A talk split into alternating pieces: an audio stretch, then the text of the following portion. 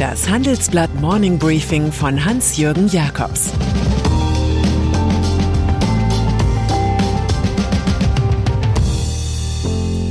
Guten Morgen allerseits. Heute ist Mittwoch, der 23. Februar. Und das sind unsere Themen.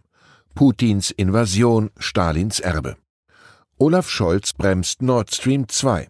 Porsche will Porsche. Nach einer kurzen Unterbrechung geht es gleich weiter. Bleiben Sie dran. Ich bin Dr. Falk Stierkart und leite ein medizinisches Versorgungszentrum in Erlangen. Der Job als niedergelassener Arzt ist nicht unattraktiv, aber er scheitert oft schon an der Wurzel. Wenn unser Studiensystem nicht darauf ausgelegt ist, genug Ärzte in guter Qualität auszubilden, wie soll die medizinische Versorgung in Mittelfranken dann gedeckt sein? Die besondere Nähe der niedergelassenen Haus- und Fachärzte ist in Gefahr. Was die Gesundheitspolitik jetzt dringend ändern muss, erfahren Sie auf rettetdiepraxen.de. Ukraine-Krise.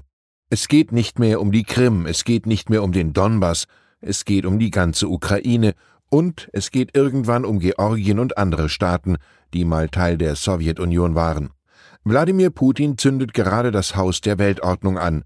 Es scheint, als wolle der russische Staatspräsident ein altes Stalin-Wort beherzigen. Die eigene Armee brauche mehr Courage dafür zurückzuweichen als vorzurücken. Schon kündigt der ukrainische Präsident Volodymyr Zelensky eine Teilmobilmachung von Reservisten an.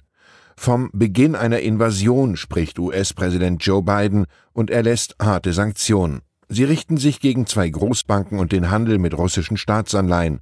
Ob auch Multi-Aufsichtsrat Gerhard Schröder gemeint ist, war nicht zu erfahren. Laut des Transformationsindex der Bertelsmann Stiftung gibt es erstmals seit 2004 mehr autokratische Regime als demokratische Staaten auf der Welt. Die russische Aggression fordert weitere Bewertungen heraus. Putins Angriff führe uns deutlich vor Augen, dass die Friedensdividende des Endes des Kalten Krieges endgültig aufgebraucht sei, schreibt Michael Hüter. Es liefe wieder ein Wettstreit der großen Mächte, so der Direktor des Instituts der deutschen Wirtschaft im Gastkommentar des Handelsblatts. Und es sei unübersehbar, dass Russland ein Identitätsproblem habe.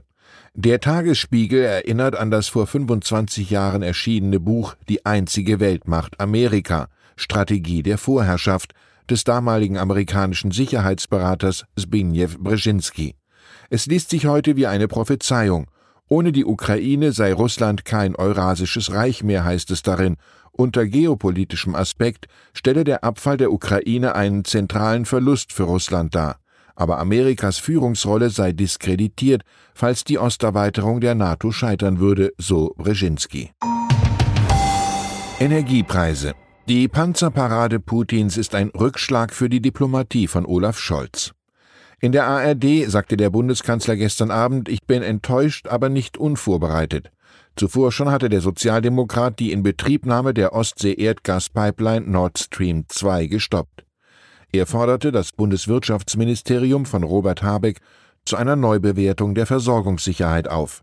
Russlands Ex-Präsident Dmitri Medvedev drohte bereits mit erhöhten Energiepreisen. Na dann, willkommen in einer neuen Welt, in der die Europäer bald 2000 Euro für 1000 Kubikmeter Gas bezahlen werden.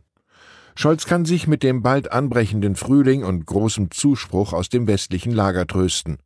Unserer Redaktion sagte Juliane Smith, NATO-Botschafterin der USA, Deutschland hat das Richtige getan. Fußball. Inmitten des Politschlachtenlärms wirkt es befremdlich, während der Champions League-Spiele mit der Werbung des Staatsmonopolisten Gazprom konfrontiert zu werden. Putin hat sich mit vielen Millionen in den Werbepool des Fußballverbands UEFA eingekauft.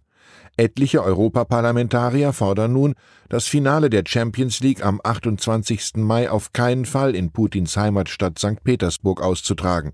Fußballturniere sollten nicht in einem Russland stattfinden, das in souveräne Staaten einmarschiert, wetterte der britische Premier Boris Johnson. In Deutschland sorgt sich Fußball-Zweitligist FC Schalke 04 um die politische Lage in Osteuropa, aber wohl noch mehr um Gazproms Sponsorengelder von jährlich 10 Millionen Euro. Markus Söder in Bayern wird sogar der CSU-Chef vom Ukraine-Drama erfasst. Man hält Söder jetzt jene Warnungen vor Russland-Sanktionen vor, die er in der Frankfurter Allgemeinen hinterlassen hatte. Sanktionen hätten kaum mehr Wirkung und würden oft uns selbst genauso schaden, hatte er geschrieben. Bei einem Nord Stream 2 Stopp könne es für Deutschland sehr kalt und sehr teuer werden. Politisch ist es für ihn in der Heimat schon jetzt recht kühl geworden. Seine Umfragewerte sind auf dem Tiefststand eingefroren, und so sucht Söder heute mit einer Kabinettsumbildung den Befreiungsschlag. Zu den Spekulationen gehört, dass sein Souffleur Markus Blume Wissenschaftsminister wird. Das frei werdende Generalsekretariat will dann Dorothee Bär übernehmen. Porsche Geschichte wird gemacht, es geht voran, heißt es im berühmtesten Song der Band Fehlfarben. Manchmal aber geht es voran, weil Geschichte korrigiert wird. So wie jetzt beim geplanten Börsengang der Stuttgarter Porsche AG. So bekommen die Unternehmerfamilien von Wolfgang Porsche 78 und Hans-Michel Piech 80 wieder Zugriff auf ihr Allerliebstes. Zur Erinnerung, die alleinige Kontrolle hatten sie einst in Übernahmeschlachten an den VW-Konzern verloren. Dort ist der Porsche-Clan zwar beteiligt, aber in Stuttgart würden sie künftig klarer dominieren. Bei den maximal 30 Prozent der Porsche-Aktien, die über die Börse verkauft werden, ist ein Vorkaufsrecht geplant. Und wer weiß, die Heimstatt des legendären Porsche 911 könnte mit rund 100 Milliarden Euro so viel wert sein wie der gesamte VW-Konzern mit zwölf Marken. Und dann ist da noch Heather Morgan. Die 31-Jährige nennt sich Krokodil der Wall Street und Razzlecan. Sie rappt, investiert in Start-ups, schreibt Kolumnen für Wirtschaftsmagazine und verbreitet Geschäftstipps per TikTok. Jetzt wurde ihre steile Karriere jedoch unterbrochen. Sie und ihr Mann Ilja Lichtenstein sitzen im Gefängnis. Das FBI fand bei dem Pärchen Bitcoins im Wert von 3,6 Milliarden Dollar. Sie sollen aus der sechs Jahre alten Cyberräuberei auf einer Handelsplattform für Kryptowährungen stammen.